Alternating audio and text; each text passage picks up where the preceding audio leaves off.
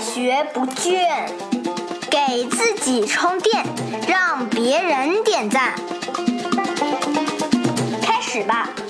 大家好，我是老汪，这里是我们与喜马拉雅联合制作播出的《快学不倦》，欢迎订阅和关注我们这档节目，这样呢就能够第一时间获得我们发布的新节目，同时呢也不会错过啊我们搞的各种各样乱七八糟的讨论活动和在线分享会。我看到在我们的喜马拉雅评论区呢，一位名字叫简单一点点的朋友，他提了一个问题，他说有两种领导，一种是对事不对人的，另外一种呢是对人不对事的，跟着哪种领导干活更好？到底要跟着对事的老板，还是跟着对人的老板呢？来说说我的看法。首先，我觉得这种分法啊，它就有点简单粗暴了。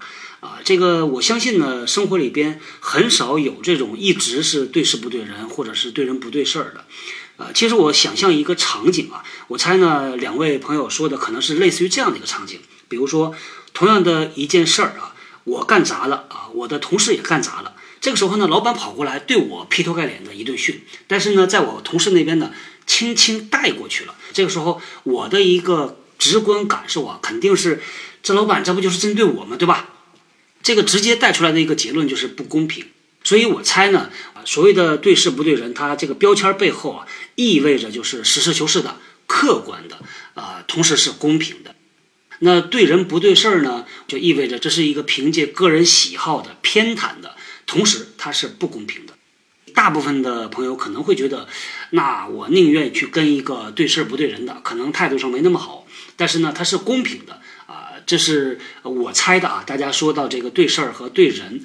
啊，但是还是那句话，我觉得我们的老板呢，其实呢，他也是个普通人，对吧？他可能只是比我们在这个领域里边多干了那么几年，啊，机会比较好，就抓住了这个机会，啊，做了我们的头儿。但是不意味着他是一个道德上的完人，或者不意味着他对自己的管理啊，他的什么管理能力、管理水平已经很高了，能够一直坚持客观公正，坚持什么对事不对人。因为你看啊，在这个场景里边啊。所谓的对事或者是对人呢，其实这是一个下级自己的主观判断。那我们凭啥判断这个老板是对事不对人呢？像刚才那个场景，咱们再回顾一下啊，一件事儿同样没做好，老板把我给批了一通啊，另外一个同事呢他就轻轻带过了，所以我们可能直接得到一个结论，说这个老板呢就是对人不对事儿啊，故意的整我。但是还存在着别的可能，不知道大家有没有想到啊？举个简单例子。有可能呢，是这个老板对于下边团队的脾气秉性他很熟，他知道你的那个同事啊，可能稍微说一点儿啊就不行了，就泪崩了。你呢是属于皮糙肉厚，老板觉得你能够扛得过去。还有个可能呢，啊，老板觉得你是我自己人呢，对吧？有一句话说得好嘛，不怕老板太挑剔，就怕老板太客气。以前呢，我去参加我们的销售大区会议，是比较容易看出来啊，哪些人是老板自己的人的啊，就看他对那些人的态度吧，反正不是特别的客气，有的时候还挺凶的。另外呢，在很多总经理这儿啊，我经常能够看到他对于啊基层员工啊，那叫一个和风细雨啊啊，但是当面对着自己的直接下属的时候，那是很凶的，关起门来是一顿臭骂。一些特别有经验的管理人员呢，他们是掌握自己的情绪啊，控制得很好。对他来说呢，嬉笑怒骂皆成文章，所以他可以把他的发怒当做一种工具，把他的高兴也当做一种工具，这就是游刃有余了，已经做的。所以呢，同样的一个场景，对于下属来说，他解读出来的结论呢，有可能是对的，有可能是不对的，因为你这本来就是个主观判断嘛。所以我回到前面我说的那句话，我们用对事不对人和对人不对事来判断老板，我觉得这是一个伪命题。因为没有那么的绝对，而且现代管理学呀讲的是情境化管理，也就是没有一个绝对的正确答案。同样的一个动作呢，在这儿可能是对的，在另外一种情境下可能就是错的。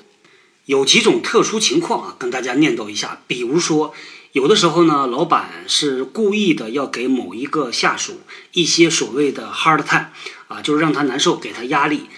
这个原因呢，可能很多。比如说呢，即使没打算让这个员工走，但是打算敲打敲打他。啊，要给他提提醒，不要让他尾巴翘到天上去。也有的时候呢，这个老板可能已经希望这个员工走了，所以通过让这个员工不舒服、难受的方式把他逼走。啊，这种也是有可能的。当然了，还有一句话一定要讲啊：林子大了，什么鸟都有。确实存在着这么一类人，在公司里边多年混不上去，各种各样的郁闷啊，各种各样的内分泌不调，所以情绪很糟糕。那我的建议呢，咱们说的直接一点啊，如果你的老板是这样的人啊，你又想在这个公司做下去，那你就努力成为他的人嘛，对吧？否则的话呢，自己权衡一下，看看能不能拿到自己需要的。在我们老王谈职场那个专辑里边呢，有一期节目叫做“谈钱还是谈情的老板，你要哪一个？”其中呢也提到了。我们和老板的关系啊，实际上它是一个情谊加上利益的共同体。如果没了这层情谊的话，那就是一个公事公办，那你就看利益有没有了，对吧？如果利益也在的话，那未尝不能做下去。因为工作的本质上还是一个劳动交换啊，养家糊口、买米下锅嘛啊，所以理智一点也好。而且呢，说实话啊。你在三十多年的职业生涯里边，他总会碰到各种各样的人做你的老板。如果这一类人你搞不定，或者不习惯，或者根本就没法相处，每天看到他你就胸口疼，那未来有可能还碰到同一类人。那难道碰到一次你就转身辞职啊不干了吗？啊，所以这也当做一个锻炼的机会，也未尝不可。当然了，这个不是一个什么阿 Q 式的自我安慰啊，把这个当做一个增强自己本事、锻炼自己。扩大自己舒适圈的机会，好多事情啊，就取决于你怎么看它。你这么看呢，你就得到这个结论；你换一个角度看呢，就得到一个完全不一样的结论。没准儿呢，每一天你还充满斗志的到办公室里边和自己的老板啊斗智斗勇，我觉得这个也不错，也挺好。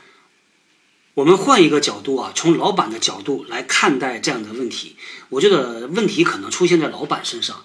一般常见的是两种问题，第一个呢，就是这老板不会讲话，这个话他没有讲清楚。最简单的方法就是他在和员工沟通的时候，他要讲，我不是让你难堪，我只是要解决问题，所以我们来讨论这件事儿。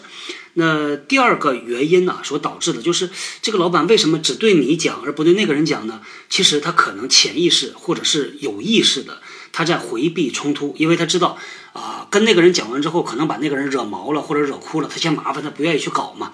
我们把这种心态啊叫做讨好自己下属的心态。啊，一个人在成长为团队管理者的过程里边呢，他要面对五种诱惑啊，这个其中的一个诱惑就叫做选择表面和谐而不是争执啊。时间有限，咱们不一一的去念叨这五种诱惑都是什么。大家感兴趣呢，可以在我们的微信公众号里边啊看我们最近发的文章，因为微信公众号啊一天只能发一篇，今天的已经发过了，所以我们会在明天把这篇文章发出来。我们在上一次节目啊漏掉了一次这个七天微信群活动啊，所以我们通过这个小节目呢把它补起来。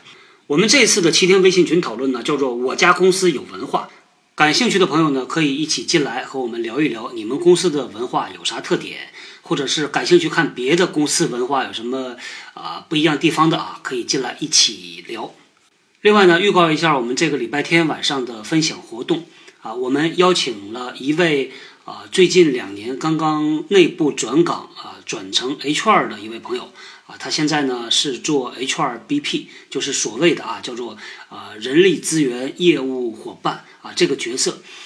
礼拜天晚上我也会和我们的分享嘉宾一起来聊一聊 HR，聊一聊人力资源这个工作。同时呢，也会来聊一聊内部转岗的各种各样的体会和经验。感兴趣的朋友呢，可以在我们的人呐微信公众号里边啊回复“活动”两个字，就可以看到活动的入口。好，那我们二十七号啊，礼拜天晚上八点，在我们的群活动中不见不散。